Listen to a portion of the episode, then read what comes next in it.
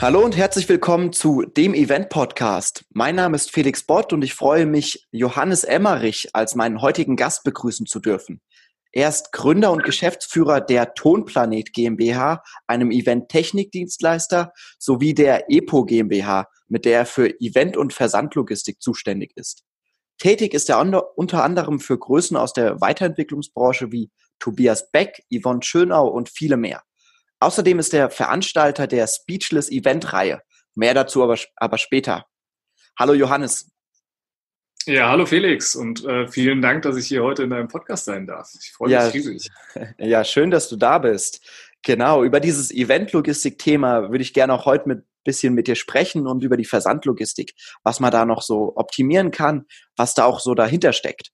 Kannst du vielleicht direkt mal anfangen und ähm, für alle, die noch nicht so in Berührung damit gekommen sind, erklären, was bedeutet Eventlogistik eigentlich? Was steckt da so dahinter?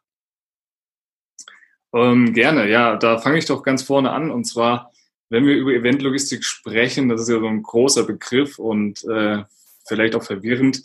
Äh, Eventlogistik beschreibt ja erstmal alle logistischen Prozesse, die um ein Event passieren.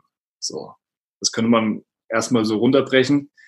Ähm, das heißt, jede Materialbewegung, die man für ein Event benötigt, ähm, man könnte sogar noch weiterführen, auch Personalbewegung, das wäre aber jetzt ein weiteres Thema. Ähm, das ist das, was Eventlogistik am Ende ist. Das heißt, Materialbewegung, alles, was man für ein Event braucht, das heißt im Vorfeld, während der Veranstaltung und auch im Nachgang. Und wir kümmern uns darum, dass wir unsere Kunden bestmöglich damit unterstützen, dass es halt einfach fluffig von der Bühne geht. So. Perfekt, ja. Kannst du uns vielleicht mal auch durch eines deiner Projekte führen? Was sind da so die Schritte, die ihr angeht? Hm, vielleicht hast du da ja auch gerade ein Beispiel, was du nennen kannst, oder sonst mach's auch einfach allgemein.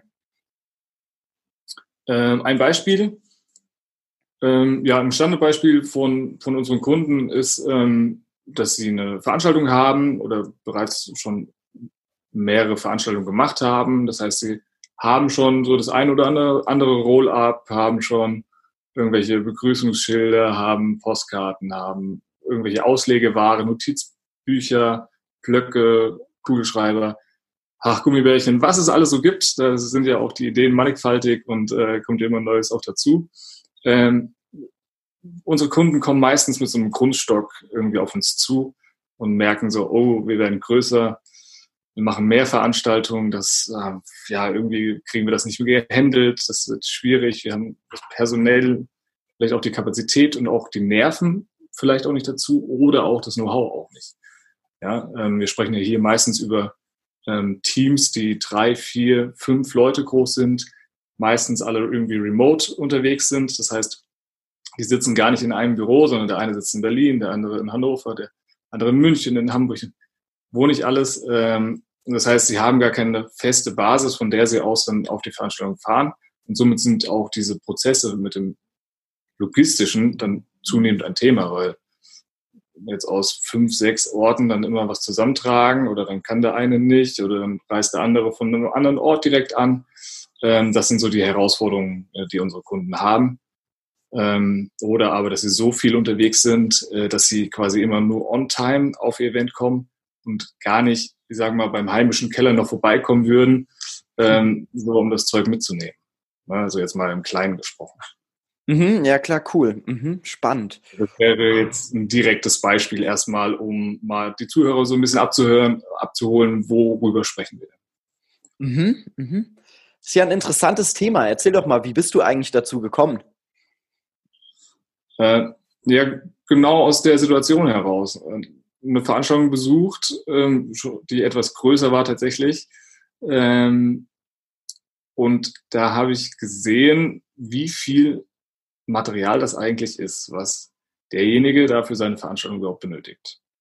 Und ähm, ich habe das bei zwei Veranstaltungen beobachten dürfen, wie sie damit auch umgehen. Das heißt, wie kommt das auf die Veranstaltung? Wie wird das während der Veranstaltung gehandelt? Wie wird es aufgebaut, abgebaut, gelagert, sortiert, wieder eingepackt? Und ähm, habe dann irgendwann gemeint, so im Guten, so, hey, ähm, wenn ihr da ein bisschen Unterstützung braucht. Ich habe da ein paar Ideen.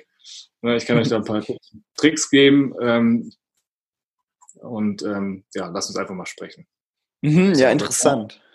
Das war tatsächlich noch gar nicht aus einer Business-Idee heraus, sondern einfach aus der Erfahrung, die ich äh, aus über irgendwie zwölf Jahren Veranstaltungen irgendwie mitgebracht habe.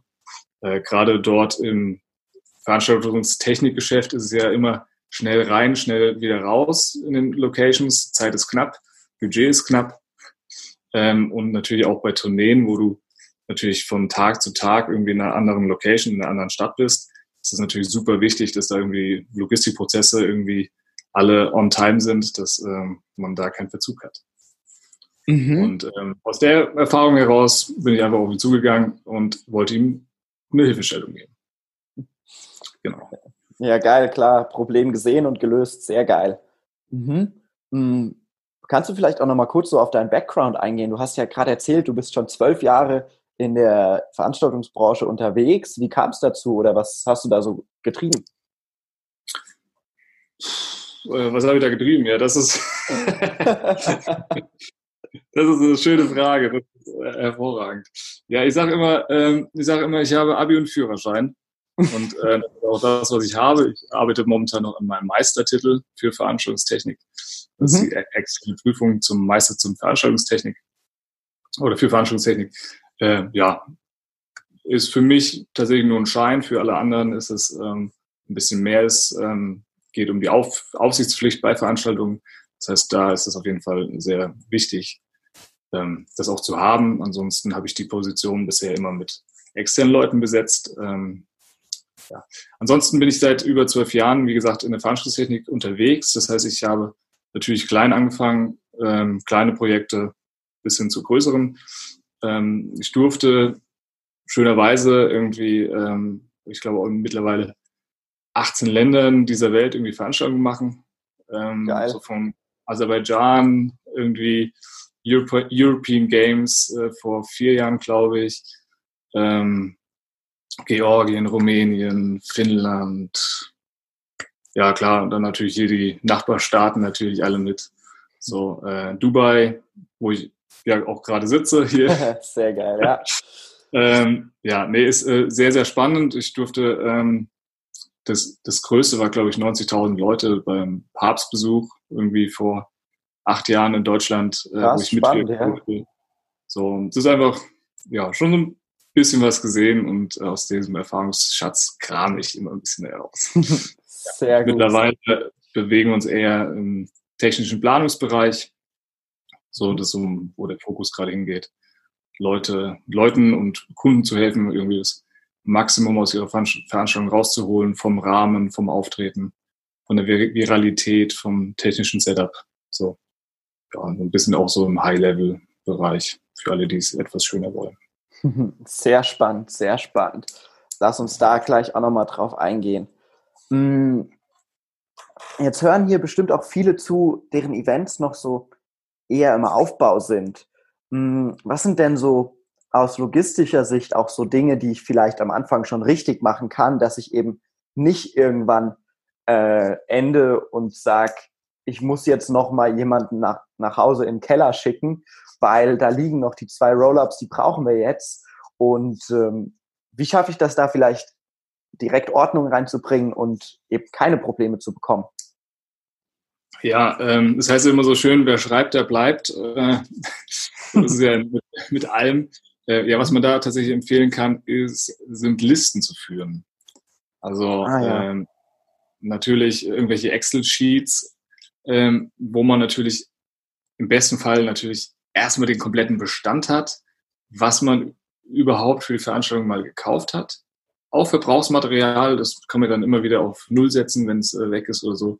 Aber dann hat man einfach erstmal einen Überblick, was ist da oder was liegt vielleicht in der großen Kiste im Keller, in der Garage oder überall verteilt.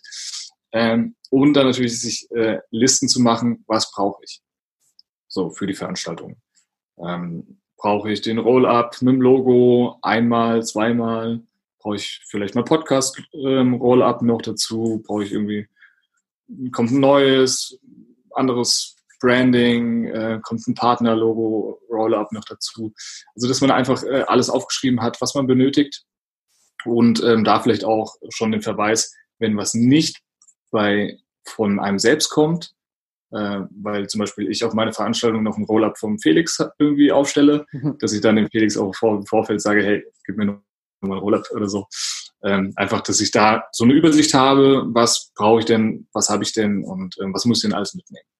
So, und ähm, das ist schon mal sehr, sehr viel wert.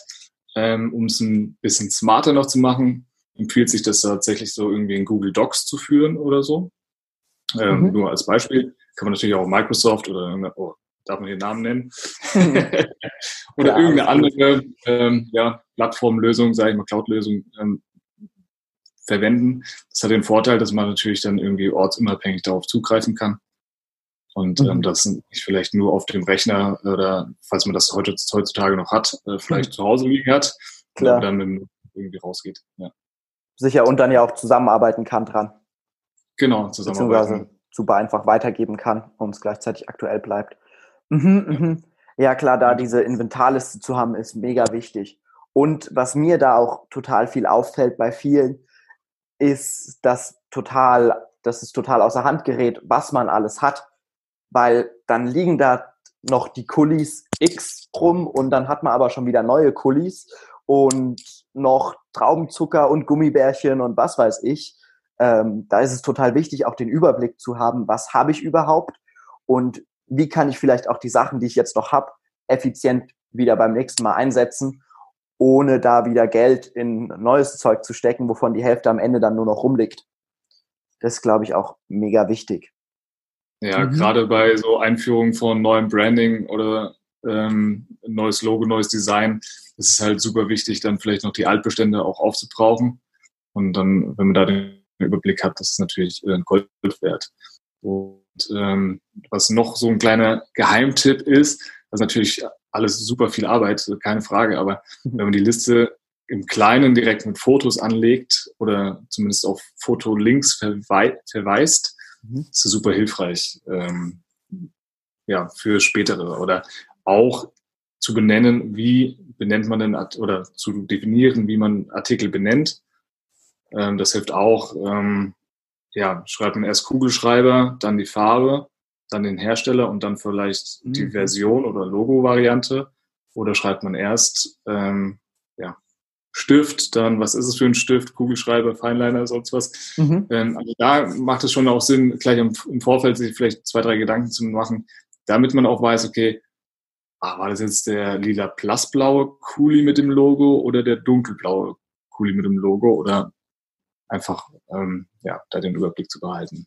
Klar, klar. Weil das ähm, ich kann sagen, wenn die Liste irgendwie mal zweieinhalbtausend Artikel lang oder oh. groß oder ja, ist, dann ist das äh, sehr, sehr diffizil irgendwie zu entscheiden, so, okay, was, ähm, welcher Artikel ist das denn jetzt, über den wir hier gerade in großer Runde sprechen? Ist es der, der, der oder doch der? mhm, klar, klar. Und da ja, da dann, dafür dann ja auch die Fotos und gleichzeitig, was ich auch schon viel gemacht habe, ist äh, dann für jemand anderen, der es dann packt, die Fotos zu haben. Und gerade da auch, was ich bei ein paar Sachen schon gesehen habe, ist, wenn man fertige Kisten gepackt hat, da in den Deckel einfach ein Foto und die Liste für die Kiste zu packen, damit jeder, der diese Kiste zwar nicht ausgeräumt hat, sie am Ende auch wieder einräumen kann und nichts liegen bleibt. Genau, das wäre jetzt so der, der weitere Step gewesen. Mhm. Ja. Ähm, noch zu der Liste ist es auch super praktisch, zum Beispiel Roll-Ups zu nummerieren. Da hat man sich einfach ah, den Aufwand gespart, mhm. da immer irgendwie aufzumachen, zu gucken.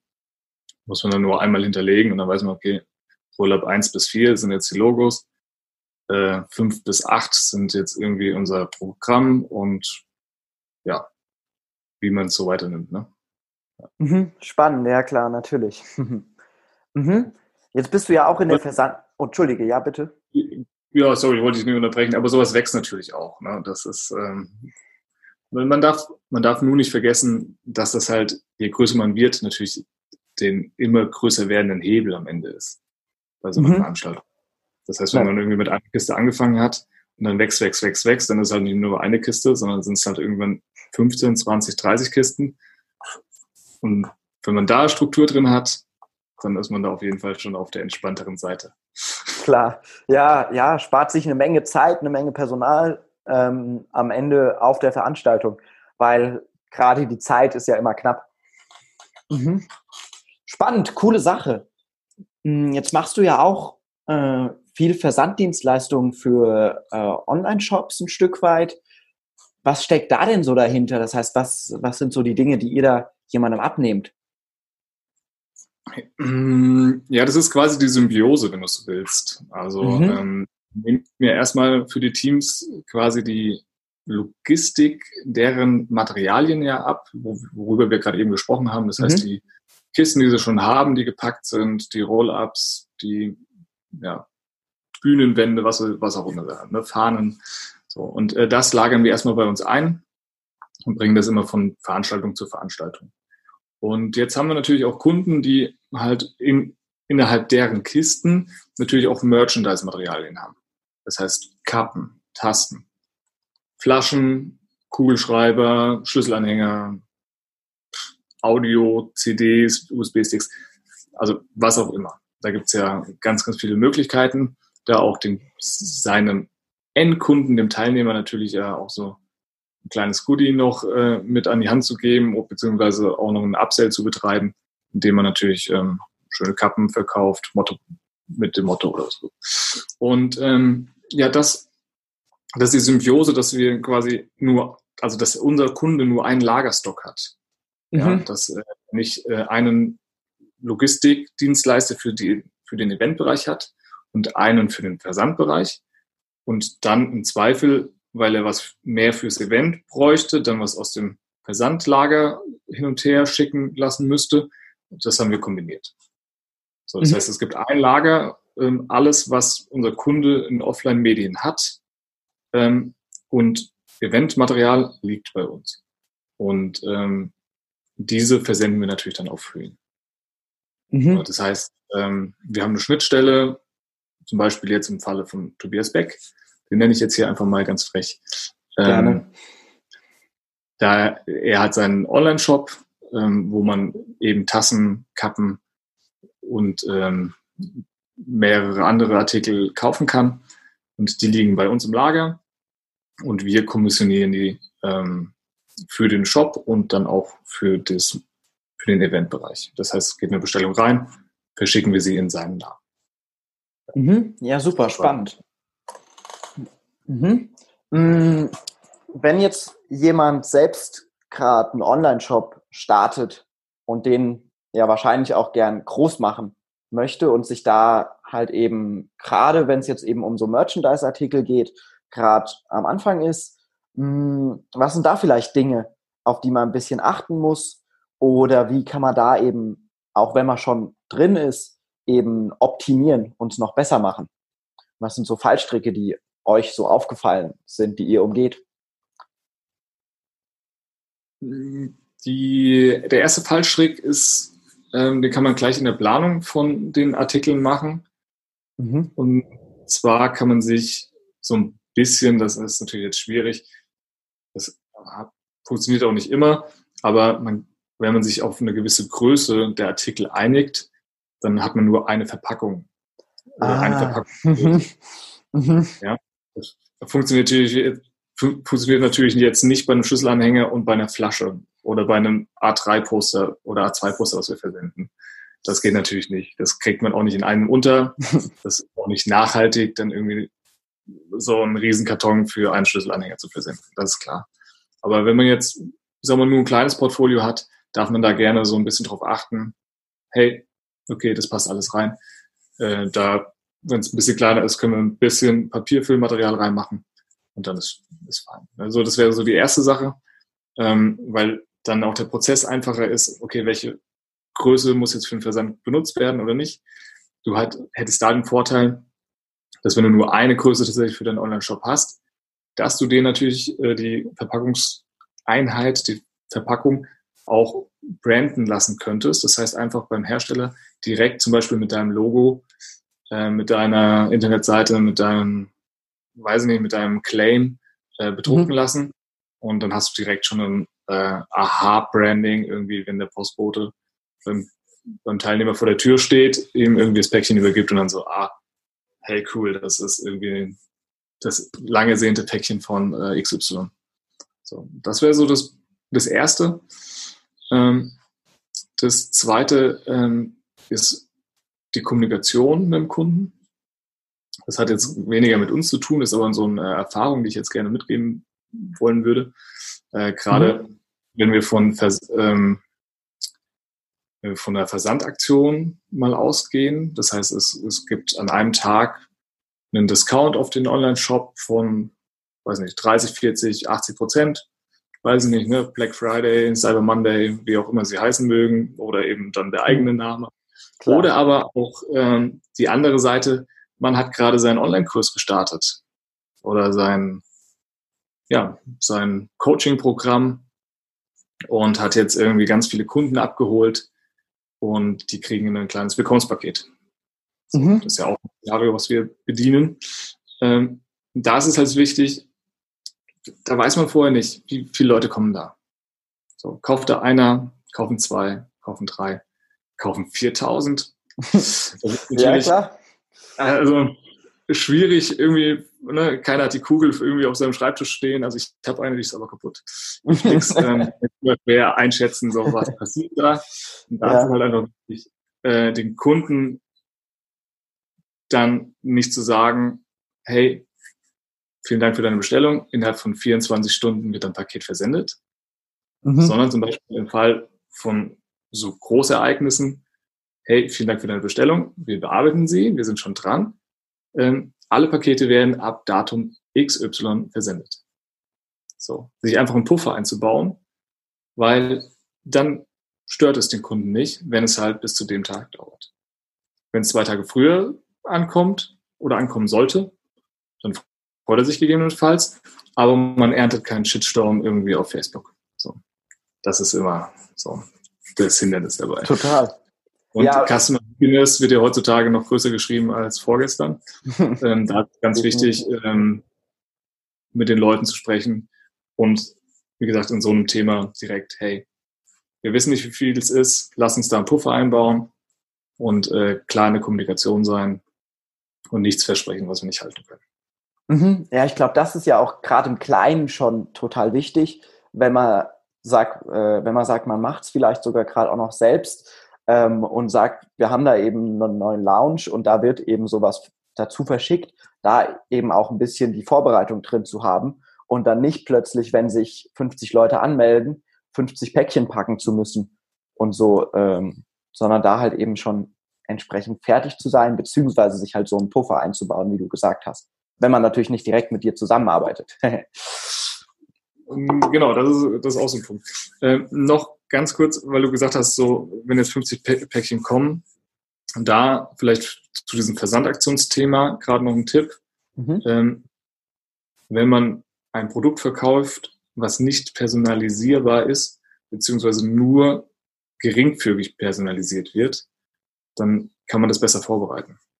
Sprich, wenn wir ein Standardpaket haben, wo nur noch eine handgeschriebene Postkarte reinkommt oder was oder ein Anschreiben, dann ist das schon zu 99,9 Prozent fertig, das mhm. Paket, mhm. und kann fertig gepackt im Regal liegen. Ah, klar, natürlich. Mhm. Ne? Das ist so, aber wenn du natürlich irgendwie, ähm, also je mehr Parameter du reinbringst, ähm, unterschiedliche Farbe vom Notizbuch, Kugelschreiber in Holz oder in äh, Edelstahl. Ähm, das sind natürlich Dinge, die den Prozess hinten raus in der Logistik oder für dein Versandtem Versandtempo so rum ähm, auch nicht irgendwie besser machen. Klar, natürlich. Da ja eben in der Planung auch schon zu schauen, wie viel Personalisierung brauche ich, weil es eben so ein, weil es halt eben das Produkt verlangt und wie viel kann ich vielleicht bei manchen Dingen auch vermeiden, weil es dann halt doch wieder Aufwand bringt.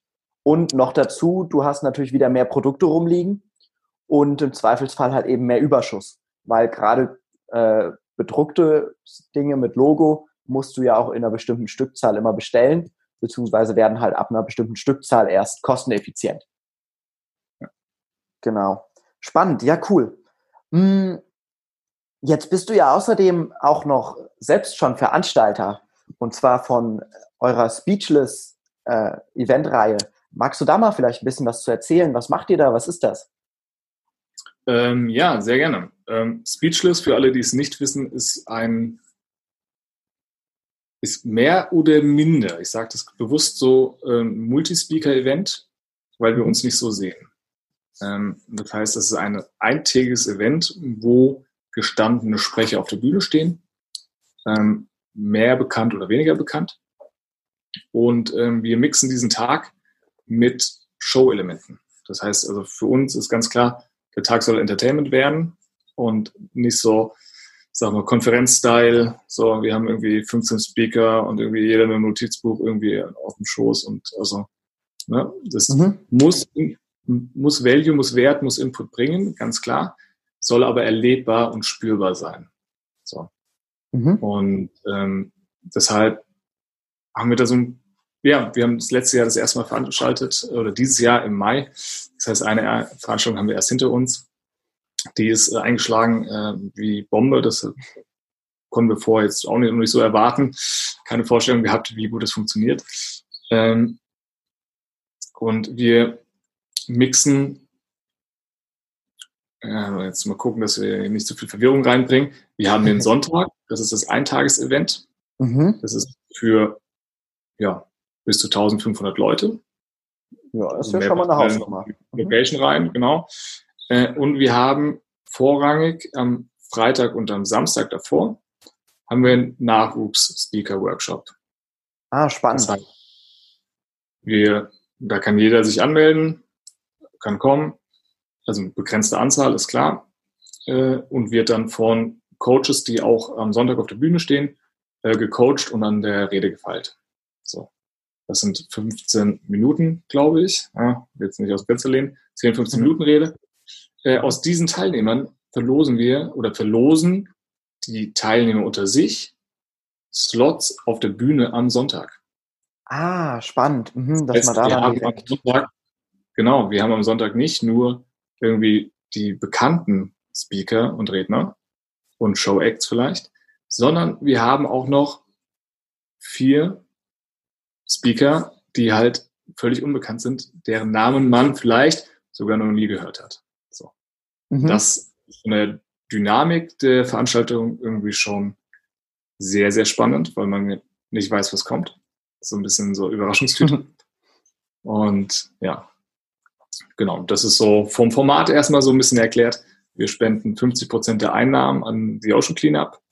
Das ist mhm. uns ganz wichtig, dass wir da ähm, auch einen, also nicht unsere Taschen voll machen, sondern da auch eine, einen Impact liefern, irgendwie einen nachhaltigen Charakter haben. Ja. Klar, mega. Mhm. Ja, und auch ein cooles, also cool aus Veranstalter-Sicht zu sagen, ich mache zwar sowas mit Nachwuchsspeakern, aber die haben alle was drauf, weil die sind jetzt die zwei Tage davor durch unseren Workshop gelaufen und ähm, bringen da auch coolen Content auf die Bühne noch dazu. Das ist ja. natürlich eine geile Idee, super Sache. Mhm.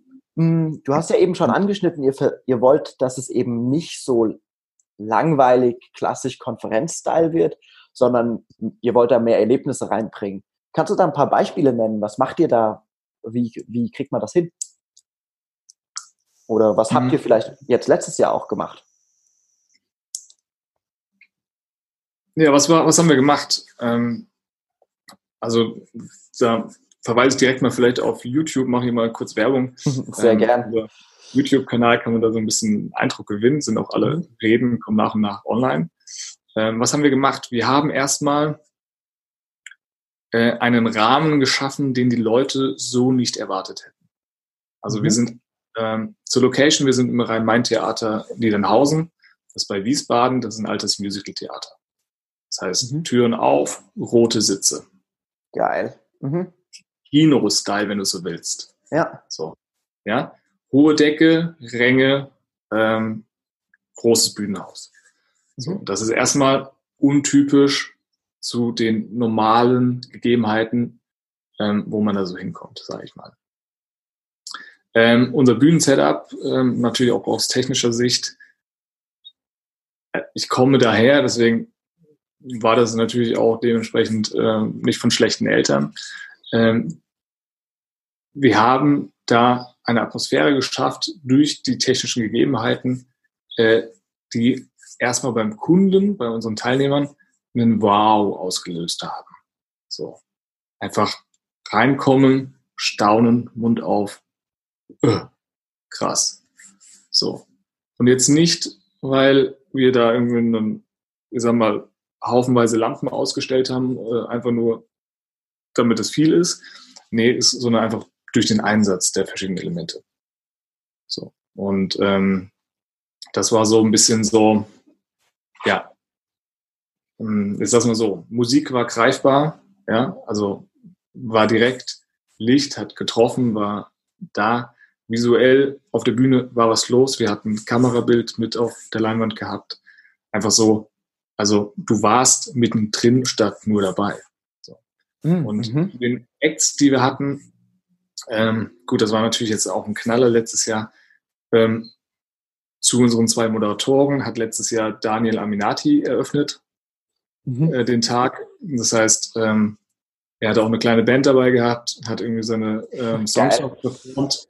Das war natürlich erstmal so vom Sonntagmorgen, 10 Uhr, mhm. es geht los. Natürlich mhm. schon mal ein guter Start. Ja. Ähm, dann hatten wir Showtanzgruppen da gehabt. So, also, also Showtanzgruppen erstmal, uh, was ist das? Karneval, Funkmariechen. Äh, ja, am Ende schon, nur halt in sehr, sehr ansprechend.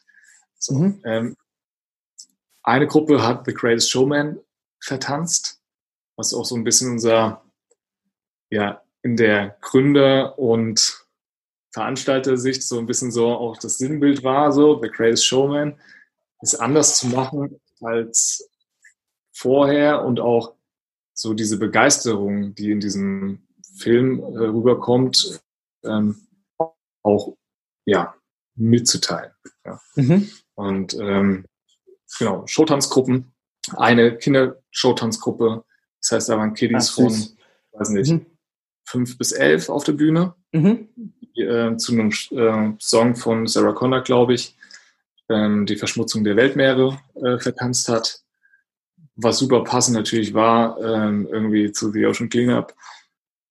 Und natürlich super emotional ist, wenn ey, so ein Rudel Kiddies da auf der Bühne irgendwie, also mhm. Das kriegt einen ja auch schon, ja. ja, so Energizer durch irgendwie eine Trampolingruppe nach der Pause, irgendwie, ja, war ein bisschen crazy so, aber. ja, mega. mhm. Mhm.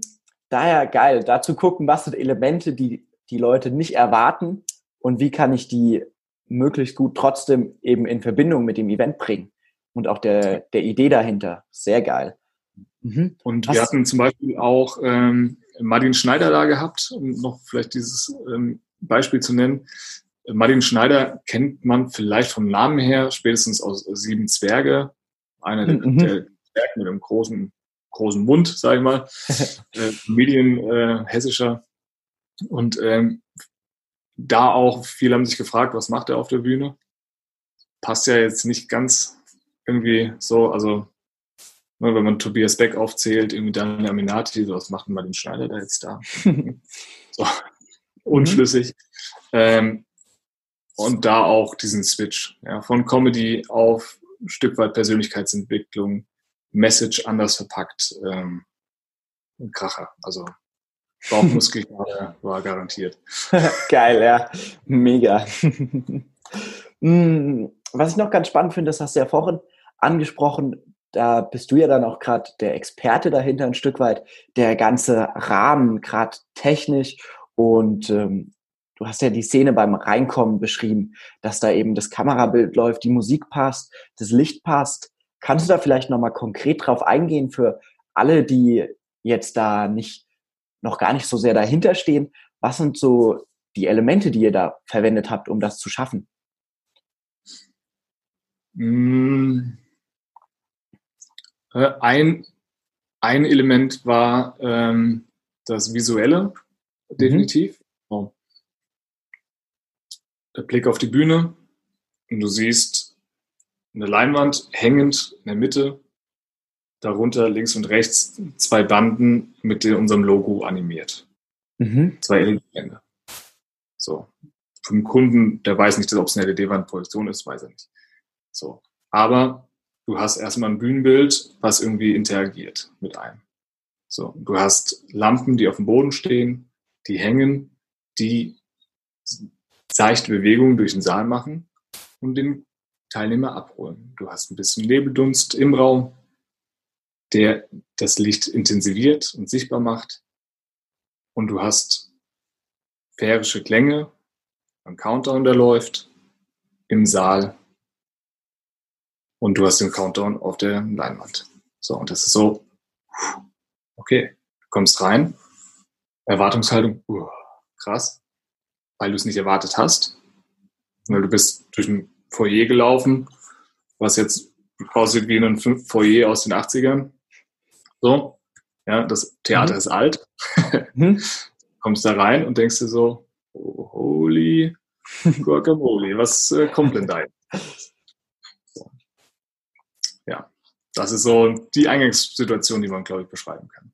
Mhm. Spannend, daher dann auch vielleicht eben genau zu gucken, wie schaffe ich es, da den krassesten Switch zu schaffen, indem ich vielleicht im Foyer nicht so viel Hand anlege, sondern mich da mehr auf den Saal konzentriere, damit eben diese, dieser Einlauf, dieser Eingang so dramatisch wird und so anders.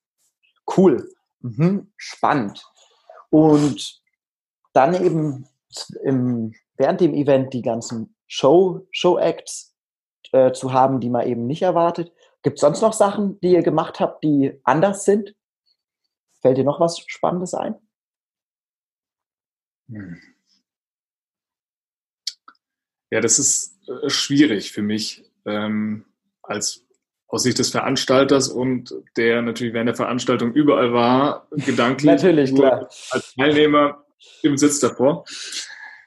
Was haben wir noch gemacht, was aus oder was, was hat dir vielleicht auch besonders viel Spaß gemacht an der Veranstaltung? Was war es, ähm, wo, wo dein Herzblut drin steckte?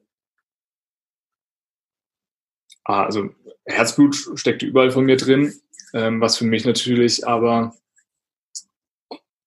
der, das größte Moment vielleicht war, oder nee, nicht vielleicht, sondern der größte Moment war, dass ich schon so viele Veranstaltungen technisch umgesetzt habe also ich habe nicht nachgezählt, aber es mehrere tausend. Mhm. Ähm, und immer so, ja, okay, wir machen das so und so und so. Da war, das aber immer mit einer gewissen Vorgabe vom Kunden oder dann hat man das Konzept vom Kunden nochmal ein bisschen gedreht, gefeilt und zur Perfektion gebracht. Aber es war klar, das und das und das wollen wir. So in unserem Dreiergespann mit äh, Patrick Reimann und Angel Martinez äh, und mir war das so, okay, die beiden machen hier äh, Kreativität und Sales und so ein bisschen alles andere. Aber beim Technischen und Veranstaltung war ganz klar so, ja, Johannes, du machst das. So. Mhm. Und ähm, da einfach sich was zu überlegen, was umzusetzen. Natürlich habe ich mich bedient an Elementen, die ich natürlich aus der Vergangenheit natürlich auch kannte und meine Expertise da, wie ich was zusammensetze aber trotzdem nochmal beim dem eigenen Teilnehmer, ja, also bei dem eigenen Gast, der vorne im Stuhl sitzt, nochmal quasi diese Begeisterung zu sehen, die Begeisterung im Saal zu spüren und auch das Feedback danach zu bekommen, äh, das äh, war wertschätzungsmäßig mit keiner anderen Veranstaltung vergleichbar. Das ist mhm. einfach wahnsinniges Gefühl. Ja, geil, also, mega. Mhm. Also gerade, gerade dessen, weil ich ja auch quasi mit Kopf von dieser Veranstaltung war. Auch Gesicht nach außen. Ja. Also wenn ich, ich sag mal, für jemanden arbeite oder im Team arbeite, dann ist das ein anderes Standing. Dann bist du in der Second Row, in der Third Row. Ja. In der hinteren Reihe. Aber an erster Stelle mit Angela und Patrick zu stehen, sich das auszudenken, umzusetzen, zu machen, das war schon so, ja, ja mhm. war schön. Mega. Ja, geil. Freue mich nächstes Jahr. glaube ich, glaube ich. Magst du uns direkt kurz einmal noch sagen, Datum? Und äh, wo hast du ja schon gesagt, Niedernhausen bei Wiesbaden? Genau, das ist Rhein-Main-Theater in Niedernhausen in Wiesbaden. Und äh, am 17. Mai findet das Ganze statt, ähm, 2020. 17. Mai, perfekt. Findet ihr direkt auch unten in der Beschreibung. Link bekomme ich bestimmt von dir, Johannes. Sehr geil. Freue ich mich drauf. Kommt vorbei. Ich kann mir nur vorstellen, dass es äh, wieder so krass wird wie letztes Jahr. Ich hab, äh, war leider nicht da, aber habe den Trailer auch schon gesehen. Ähm, nicht schlecht. Da habt ihr auf jeden Fall was ordentliches auf die Beine gestellt und nächstes Jahr kann ja nur noch besser werden. Geil. Mhm. Spannend. Du hast eben angesprochen, dass gerade eben dieses Konzept war, was so das zu erstellen eben so spannend war. Und ich glaube, dass es für viele, die Selbstveranstalter sind, ja gleichzeitig aber auch eine ganz schöne Herausforderung, weil sie damit äh, eben nicht so vertraut sind, nicht so eine große Expertise haben wie du. Was sind da so Punkte, auf die man achten kann, auf die man achten sollte? Hm, was fällt dir vielleicht ein? Was ist auch so die Struktur, mit der du da rangegangen bist? Mhm. Bei der Struktur war das, ich habe Ablaufpläne aus mehreren Jahren. Das war natürlich von der Struktur her erstmal Copy-Paste, wenn du so willst. Ne? Ein, eine Struktur hergenommen, mit unseren Inhalten gefüllt und dann weitergeguckt. Äh, ganz salopp gesagt, wenn man dann natürlich die Struktur nicht hat, dann ähm, sollte man möglichst genau beschreiben, wann was wie passiert. Das heißt, angefangen von, ähm, wir treffen uns sonntags morgens um halb acht, weil da die Tür von der Location aufgeht.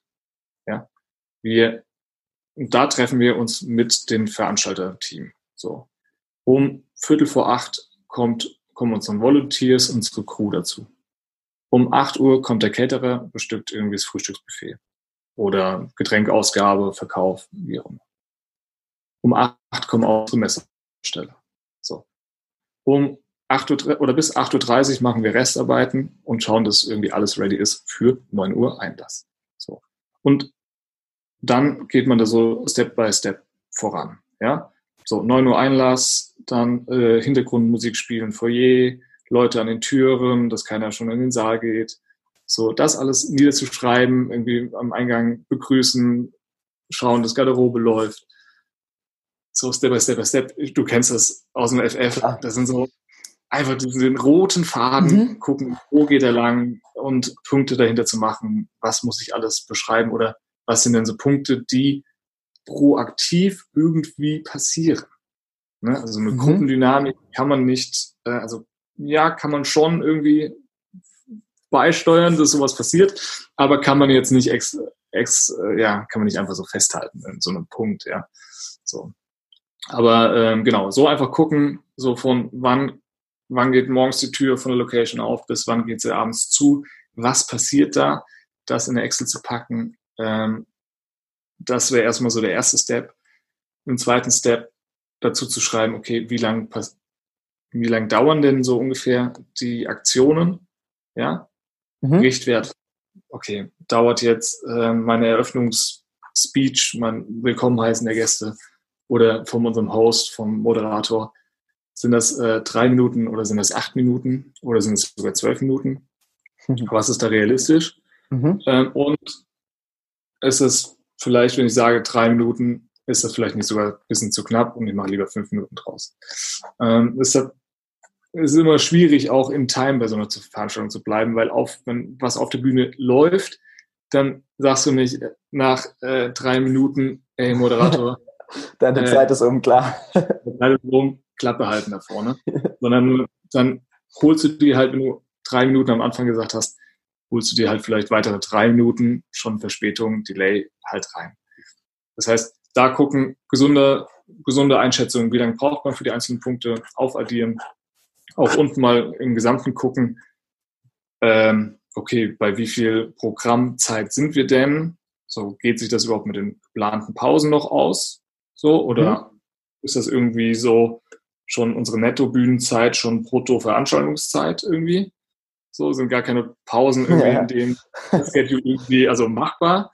So, mhm. dann heißt es nämlich auch, das hatten wir nämlich auch gehabt, so irgendwie so, äh, nee, also ist ja schon mhm. alles schön und gut, aber wir müssen da irgendwie, ja, wir müssen da noch hier ein bisschen einkürzen, ein bisschen machen, tun, dass wir dann auch ähm, die, die, Pause, wir haben eine große Mittagspause gemacht, ähm, Beispiel bei Speechless, damit die Leute sich auch un untereinander unterhalten können, netzwerken können, einfach, dass sie ein bisschen Zeit haben, das auch zu verarbeiten, wieder Energie bekommen für den zweiten Teil. So, das sind alles so, wenn man da nur 20 Minuten Pipi-Pause für alle macht, ähm, gut, bei 1500 Leuten, 20 Minuten funktioniert auch nicht mehr. Klar. Auch eine Personenanzahl. Äh, da einfach gucken, so ist das realistisch, kommen wir dahin. Ähm, dann ist der nächste Step, können wir das überhaupt so machen mit dem Caterer? Kriegt er das in diesen Intervallen überhaupt dann auch hin, irgendwie das Essen dann bereitzustellen? So, oder in den Zeitslots, die wir uns so ausgedacht haben, oder ist das für den auch komplett ähm, mhm. Käse oder müssen wir da noch was beachten? Müssen wir da irgendwie doch noch was schieben oder vorher, später? Oder wann braucht er das Go, ähm, dass wir in Time sind, dass wir pünktlich dann die Türen zur Pause aufmachen und, und, und, und, und. Ja, mhm, ja klar, natürlich. Spannend. Mhm. Und jetzt gerade aus, aus deiner Sicht auch als Technikdienstleister, was sind so Sachen, die ich als Veranstalter äh, vorbereitet haben sollte, über die ich mir Gedanken machen sollte, wenn ich an jemanden wie dich herantrete, um mir da noch Unterstützung zu holen? Was sollte ich da optimalerweise schon wissen, beziehungsweise welche Infos brauchst du, um da optimal unterstützen zu können? Hm, also im besten Falle wäre natürlich, wenn man weiß, was man will. Klar. Nein, mhm. Spaß, Spaß beiseite. Also,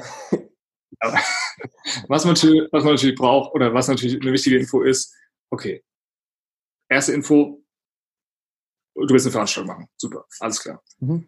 Ist ja schon mal wichtig, dass es eine Veranstaltung ist und kein, keine Ausstellung. Also, oder, ne, oder ja. vielleicht, was ist es für eine Veranstaltung? So, ja, dass wir erstmal so über das selbe, selbe Niveau von Veranstaltungen vielleicht auch reden, ja. Ist es nur ein Sektempfang oder ist es halt auch so mit Bühne und tralala. So. Ähm, dann ist natürlich wichtig zu wissen, wann passiert das. Das ist natürlich eine Variable, weil man vielleicht die Termine noch nicht hat oder noch nicht zugesagt hat, genauso wie Location. Da ist ja auch nicht immer ganz klar, in welcher Location sind wir denn, auch so ein bisschen abhängig, so wie viele Teilnehmer kommen denn auch.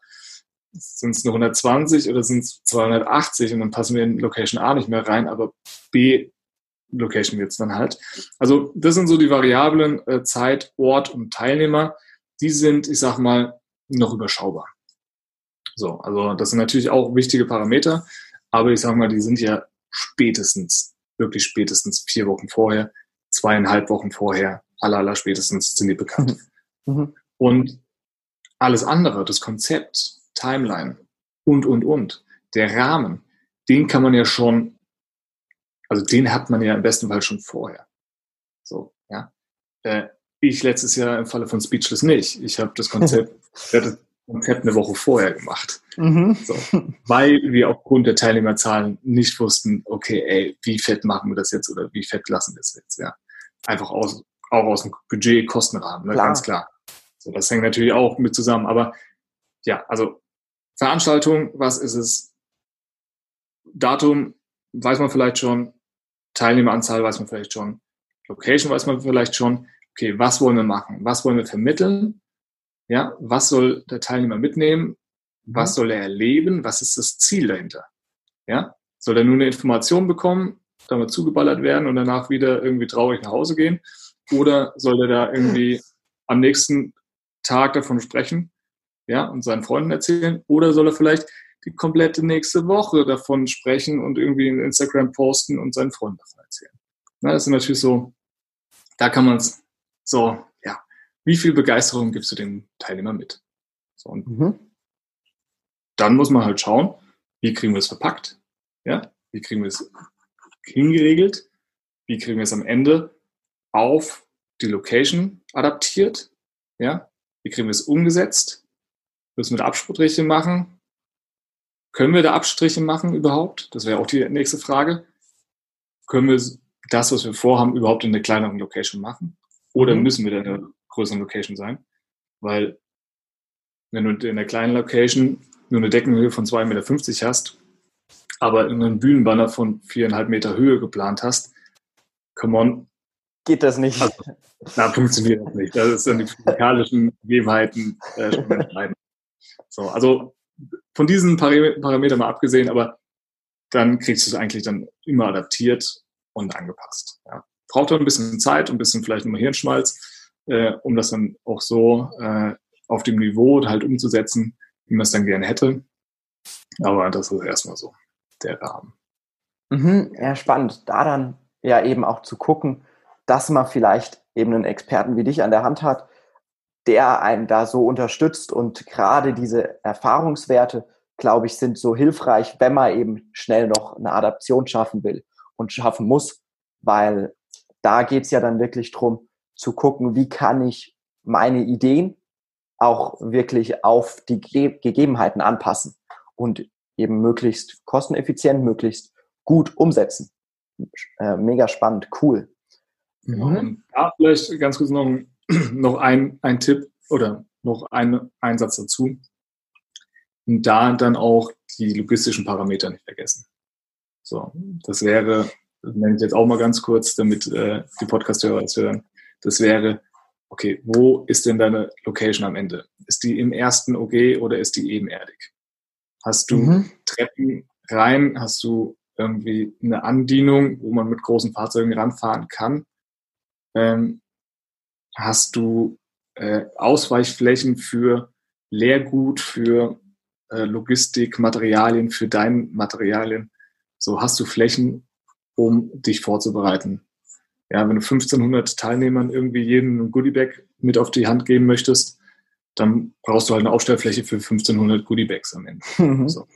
Ähm, ne? Das sind so dann die, okay, Raum passt, okay, wie schaut es denn außenrum aus? Weil wenn deine Location super hübsch ist, aber im dritten Obergeschoss ist oder vielleicht sogar im achten Obergeschoss ist, Aufzug super klein ist, so dass du nichts hochkriegst oder aber es einen Aufzug gibst, den du dir mit dem Caterer und allen anderen äh, sieben äh, Stockwerkbewohnern irgendwie oder sechs Stockwerkbewohnern mitteilst, dann braucht das halt nicht eine Stunde das Material hochzubringen, sondern halt, weiß ich nicht, ähm, vielleicht das doppelte, dreifache, fünffache, man weiß es nicht genau. Ja?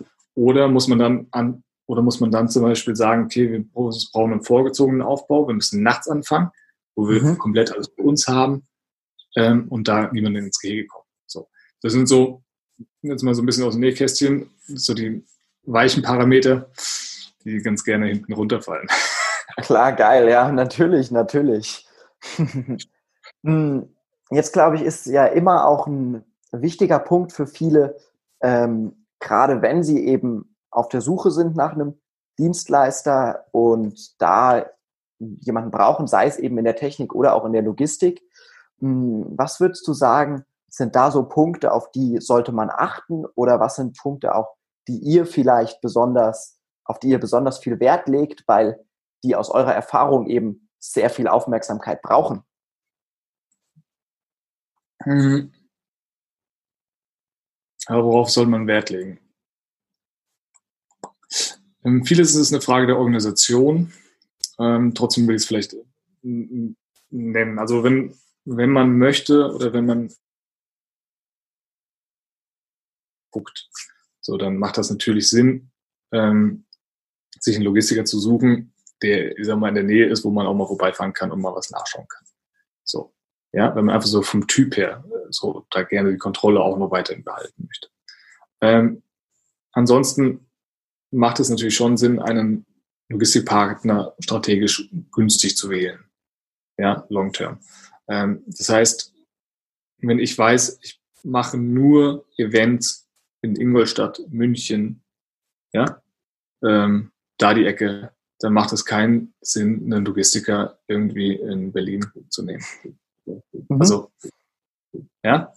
Ähm, und jetzt sage ich jetzt, und Sinn ist für mich jetzt nicht aus monetären Gründen, sondern einfach Sinn auch nachhaltigen Gründen, so davon, also die Strecken, die Weg äh, des CO2, das können wir uns sparen. So. Sicher, ja. ja. Also das ähm, darf man auch Wert drauf legen, ja. Ähm, wie zum Beispiel auch irgendwie, wir versuchen in der Verpackung, äh, im Handling mit dem Material auf Plastik zu verzichten. Ja, also Einwegplastik, Stretchfolie etc. pp. Es ist halt genauso mit den Fahrradstrecken. So, also das ist so ein Punkt. Man darf sich gucken, wo sind meine Veranstaltungen, wo ist meine Zielgruppe, wo möchte ich aus strategischen Gesichtspunkten oder auch Positionierungsgründen diese Veranstaltungen immer machen oder in welchem Kreis oder in welchem Umfeld ähm, und dann halt irgendwie einen guten Punkt zu wählen. Ähm, wir fahren auch für unsere Kunden nach München oder Berlin, das machen wir auch. Ähm, das sind aber Ausnahmen. So, das ist halt mhm, sicher. Ja, das muss man dann einfach gucken, wenn wir jede Woche eine, irgendwie äh, eine Anlieferung in Berlin hätten, dann würden wir es auch über eine Zwischenlage in Berlin lösen, weil muss halt einfach nachhaltig, also muss halt irgendwie Sinn machen für alle irgendwie und ähm, bringt auch nichts, da Leute auf der Straße zu verheizen. So. Klar. Ähm, ansonsten, ähm, ja, wenn man Wert natürlich darauf legt, dass ähm, der Logistiker irgendwie, sagen wir, nachhaltig aktiv ist, dann darf man auch gerne gucken, dass er irgendwie seine Materialien irgendwie gut bezieht, irgendwie na nachhaltig, fair, ähm, zertifiziert. Ne, kann man sich ja verschiedene Parameter aussuchen mhm. oder auch für sich definieren, was ist mir wichtig. Ne? Soll das, ähm, ja, ja, ist ja unendlich viel. Ne? Also Klar. Plastikschlägebestreifen, ja, nein, Plastikverpackungen, ja, nein, äh, Plastikhüllen oder aus recycelbar ähm, und, und, und, und, und. Ähm, gebleicht, nicht gebleicht. So, das sind so. Mhm. Spannend, ja. Ja, ja. Wenn man, wenn man einen Versanddienstleister nach der Nach Nachhaltigkeit fragt und äh, dann der das schon gar nicht irgendwie gecheckt kriegt, worauf man hinaus will, dann sollte man da vielleicht vorsichtig, vorsichtig sein, ja. So. Sicher, ja. So, ähm, genau. Aber ansonsten, ähm, ja, gucken, dass der Dienstleister vielleicht so ein bisschen auch auf einen passt. Ja, dass das mhm. A, natürlich vom Gefühl her gut matcht. Ne? Fühle ich mich bei dem gut aufgehoben, nicht gut aufgehoben. Würde immer gucken, dass ich mich irgendwo gut aufgehoben fühle. Mhm. Ähm, auch zu schauen, wie flexibel ist denn der Dienstleister auch? Ja, ist das ein Betrieb, der nur 9 to 5 arbeitet, strikt? Ja, und ab 5 erreichst du da niemanden mehr? ja, klar. Dann solltest du gucken, ob das vielleicht für deinen Shop gut ist, aber vielleicht für deinen Eventbereich nicht ganz so passend. Schwierig, klar. also, das sind halt, aber das, so wächst man auch rein. Das sind Erfahrungen, die man, äh, ich sag mal, sag mal im blödsten Fall halt auch macht. Ähm, aber das sind so halt, ähm, ja, glaube ich, Nachhaltigkeit, ähm, Location, wo ist er angesiedelt, äh, matcht das irgendwie vom Feeling her und wie sind, äh, wie ist so die Hilfsbereitschaft auch irgendwie, an mhm. welcher Stelle steht. Klar, geil. Ja, mega. Also ich finde gerade auch das Thema Nachhaltigkeit total wichtig.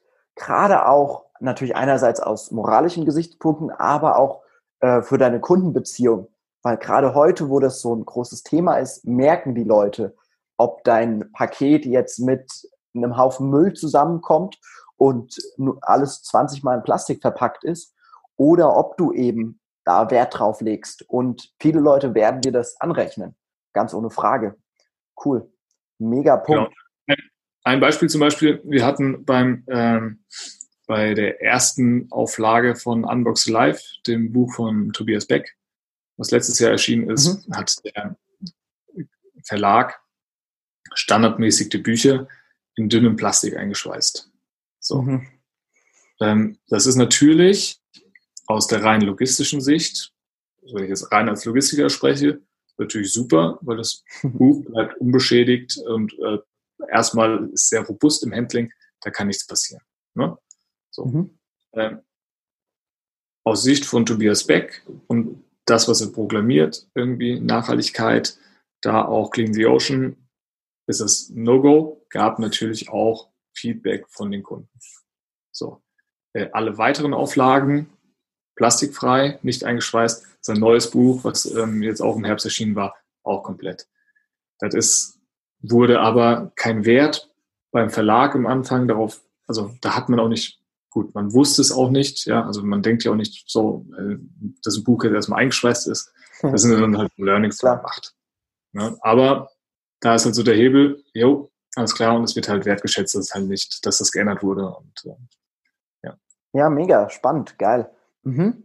Mm, hast du da solche Tipps auch noch für eben äh, für die Te Technikdienstleister? Was ist da deine Sicht drauf? Mm. Ja, da ist es, ähm, finde ich, relativ schwierig, ähm, weil es ganz, ganz, ganz viele Dienstleister gibt, die einen guten Job machen. Mhm. Ähm, keine, also die machen einen super Job. Ähm, wenn du aber ein, gewisses Ziel hast oder eine gewisse Vorstellung, dann matcht das vielleicht nicht unbedingt mit diesem Dienstleister. Mhm. So. Ähm, ganz, ganz, ganz klassisch. Du hast ein Multispeaker-Event mit 1500, 2000 Leuten, holst dir einen Technikdienstleister ran, der einen guten Job macht. Du lässt ihn die Veranstaltung ausstatten. Der macht Schallung, macht Licht, macht ein bisschen Bühnenlicht, so alles im überschaubaren Rahmen. Äh, und du engagierst irgendwie äh, einen Fotografen, zwei Videografen und ein kleines Kamerateam, die halt so ein bisschen Making-of, Doku machen und halt einfach so, ne, was man für so einen schönen Aftermovie oder so auch mal vielleicht zwei, drei Talks mitnehmen und so, was man halt so braucht. Und da wirst du feststellen, okay, es gibt halt den Dienstleister A und es gibt halt den Dienstleister B. Und wenn du als Kunde nicht direkt am Anfang gesagt hast, hey, wir wollen da Sachen aufnehmen, ja, wir haben Kameraleute da, wir zahlen Leute dafür, dass das festgehalten wird. So, dann bekommst du, ich sag mal, ein Paket, was für das menschliche Auge her passt, alles gut ist, mhm. aber für Bilder, für Kameraaufzeichnungen überhaupt nicht passt. So, mhm. da muss, das ist halt so der kleine Zwiespalt auch in der Kommunikation, wie sprichst du, was vermittelst du und denkst du auch dran, dass du das Ganze vielleicht noch weiter verwenden willst. Mhm. So. Und ähm, ja, da kann man zum Beispiel, zum Beispiel da noch sagen, wenn deine Bühne zu dunkel ausgeleuchtet ist oder nicht, äh, ich sag mal, fernsehmäßig, wie ich immer so schön sage, ausgeleuchtet ist, das heißt, äh, mit ein bisschen Licht von hinten, dass ich irgendwie sichtbar bin, dass ich nicht nur als so platte Scheibe dann äh, auf dem Video er erkennbar sind. Das Auge braucht sehr viel Licht von hinten, um den Körper dreidimensional wahr wahrzunehmen. Ja, also ist ja beim der Kamera noch schwieriger, weil es nicht 3D irgendwas festhält, sondern nur 2D. Ähm, oder auch, ob der Hintergrund abbrennt, weil er zu hell ist gegenüber dem Hintergrund und du äh, quasi das Leinwandbild, was du projizierst, gar nicht mehr irgendwie hell genug kriegst, äh, weil dir sonst vorne der Redner vielleicht völlig überblendet ist. Ja, einfach so passt das dann von der Kamera. So, das ist aber schon advanced gerade, du merkst es schon. Ja, ja? klar, natürlich, ja, sicher. Wenn ich das hier advanced sage ähm, und hier die kompletten 600 Teilnehmer mit dem Handy irgendwie Instagram Stories machen wollen, dann hast du dasselbe, nur halt in klein. Mhm. Ja? So, also wenn das für eine Profikamera schon nicht passt, dann kriegst du vielleicht ein aktuelles Smartphone vielleicht noch ein bisschen besser hin manipuliert, ja, das ist mhm. vielleicht noch gut aussieht. Aber wenn das trotzdem halt einfach nicht mit der Kamera gut mitnehmbar ist, dann werden halt auch, sagen wir mal, die Takeaways der Teilnehmer halt nicht so gut. Klar, so, ja. Das, ne, das mindert dir wieder die Viralität am Ende. Ja. Ähm, aber ja, da einfach gucken, ähm, vielleicht auch darauf achten, dass man es das vielleicht mitsagt, dass man das mit auf seine Agenda nimmt, dass man halt, wenn du Videografen hast, wenn du Fotografen hast, das auch mitteilst, ja, dass er weiß, dass er da vielleicht einen Fokus legen muss, da vielleicht nachfragen. Ansonsten einfach schauen, wieder matcht der Technikdienstleister, sprechen wir über dasselbe, versteht er mich, als Laie oder versteht er mein Anliegen, was ich vorhabe? Oder äh, belächelt er nur Lieschen Müller und nickt und sagt, Lieschen Müller, das kriegen wir hin. Ja. Also, ja, da einfach gucken, äh, fühlt man sich gut aufgehoben, kann man mit den Leuten drüber reden, kann man auch mit ihnen drüber reden, so hey, ich habe mir das ein bisschen anders vorgestellt, können wir da noch ein bisschen, das noch ein bisschen anders machen? Ja, auf welche Ebene kommunizierst du? Und ähm, ja, das ist deine Veranstaltung, du darfst dich wohlfühlen. Also darfst du auch gerne einen Dienstleister auswählen, der dir das auch vermittelt. Ja. Mhm, ja, mega. Und das, was ich da eben ja auch noch rausgehört habe, ist, denkt der auch mit? Also, wie du es ja gesagt hast, versteht er überhaupt, was ich erreichen will? Und dann, äh, was man bei dir jetzt an dem Beispiel mit dem, mit, dem Film, mit dem Filmteam gemerkt hat, denkt er eben mit, auch aus meiner Sicht, merkt er bei Dingen, von denen ich vielleicht nicht so die Ahnung habe, ähm, wo sind Punkte, wo eben so Fehler passieren könnten und behebt er die für mich? Weil das ist, glaube ich, sehr, sehr viel wert, gerade wenn man eben noch nicht 200 Veranstaltungen gemacht hat, sondern gerade die erste oder zweite macht, gerade wenn es dann in die, in die größeren Größen geht. Und ähm, hat er da eben auch die, die Möglichkeit, ein bisschen Know-how mitzubringen. Und das ist, glaube ich, so enorm viel wert, weil ähm, es dir halt Fehler, die eigentlich nur doof sind, direkt vom Tablett wegnimmt. Mega cool. Mhm. Und ein, ein Punkt, ähm, da sage ich äh, jetzt nochmal so ein bisschen go lokal, auch wenn ich sehr, sehr viele oder wir sehr, sehr viele Veranstaltungen machen, die halt nicht gerade in unserem direkten Umkreis sind. Ähm, wenn du natürlich einen Technikpartner hast oder zumindest einen Zulieferer deines Technikpartners hast, der direkt ums Eck sitzt, eröffnet dir das auch nochmal äh, Möglichkeiten. Ja, einfach zu gucken, okay, wenn du einen Partner hast, der jetzt zum Beispiel von München nach Köln fährt, um in Köln eine Veranstaltung zu machen, hat der denn auch Netzwerk in Köln, dass wenn was wäre, er auch nochmal reagieren könnte. So. Klar, da die, da die Spontanität zu haben, eben halt, sei es nur, wenn halt irgendwas passiert, was ausfällt und halt noch Ersatz zu bekommen oder auch einfach, wenn man halt in, sobald man in der Location steht, eben noch eine geile Idee hat und da eben noch was herzubekommen, um das eben äh, zu schaffen. Ja, geil, mega. Mhm. Schön, Johannes. Ich hätte noch ein paar, für den Schluss noch ein paar kurze Fragen für dich. Ja. Und zwar, was ist so auf den Events, die du mitveranstaltet hast oder auch die du nur besucht hast, der eine Moment, der dir vielleicht über die Jahre so im Gedächtnis geblieben ist, weil er so, so ein Erlebnis war oder weil es so emotional war oder auch einfach nur, weil es so viel Spaß gemacht hat? Schwere Frage, ich weiß, aber vielleicht fällt dir ja was Gutes ein. Das ist eine super schwere Frage.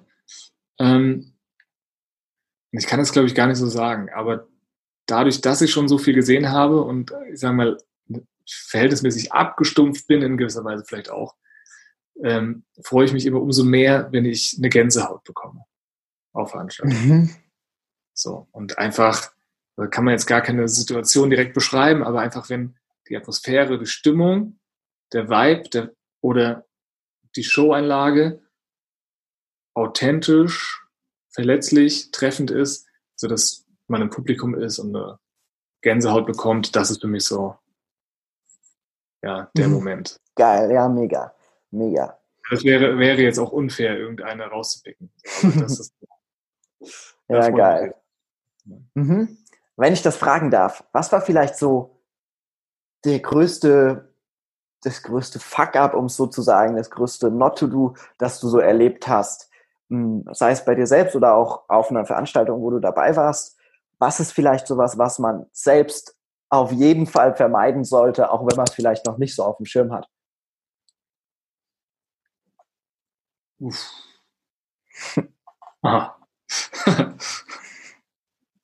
ich überlege, ich, ich krame gerade, du merkst es. Sehr gut. Ja, mach nur, alles gut.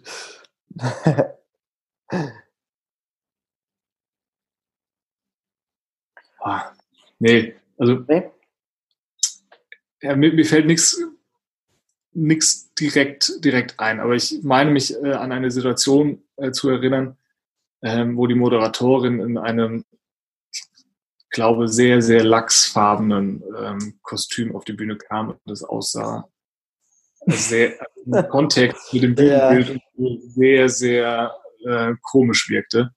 So, und das aber, ja, ein bisschen auf die ja. Farben zu achten, das hilft. Das hilft immer beim Auch, Outfit, klar. Ja, und, ah, ah, doch, genau, ja. Und ähm, doch eine, eine Situation, wenn wir es gerade für eine Farben haben, ähm, wir haben letztes Jahr ähm, auf einer oder mit, bei einer Demo mitgewirkt, die gegen Rechtsextremismus ähm, ähm, tätig war. Ähm, das war Zeig dich Augsburg, äh, war eine Initiative, mhm. lokal.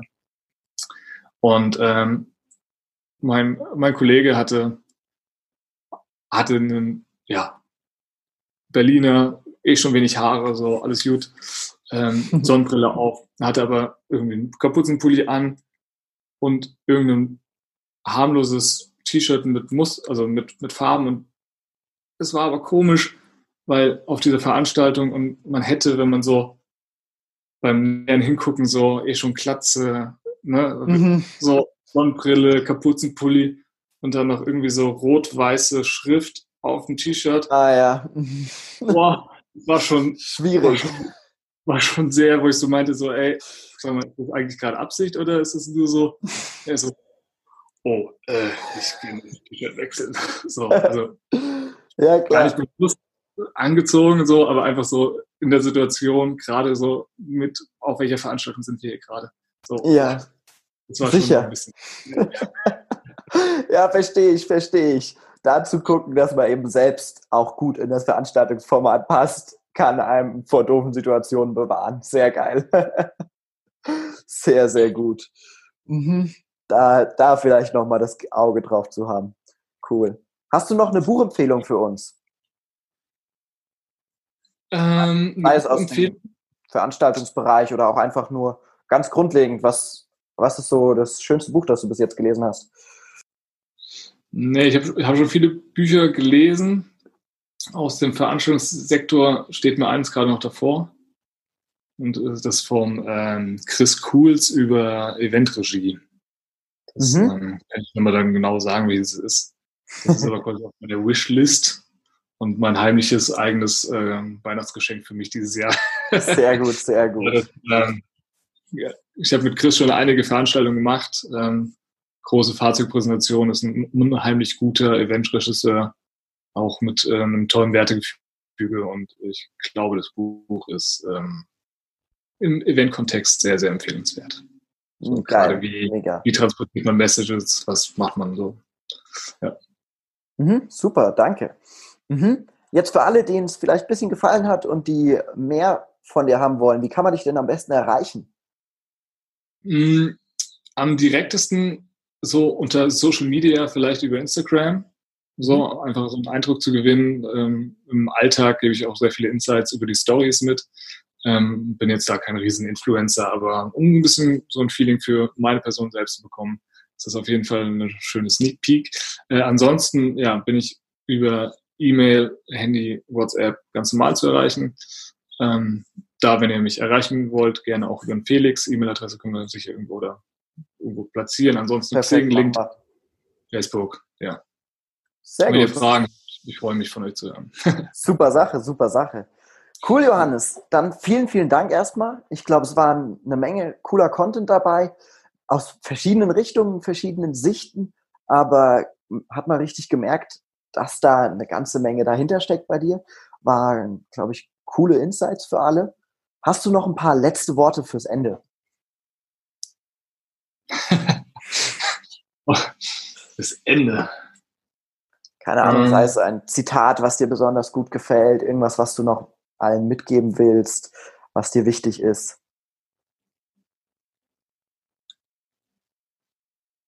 Ähm, ja, was dir so immer mehr zeigt, ähm, dass du dir selbst vertrauen darfst, gerade wenn du eine Veranstaltung machst, ähm, planst oder so, stell dich nicht so in deinen Scheffel, überlege, was hast du sonst schon Großes gemacht und ähm, das schaffst du auch. Das ist auch so ein bisschen so das, was mich die letzten Jahre so mitgetragen hat.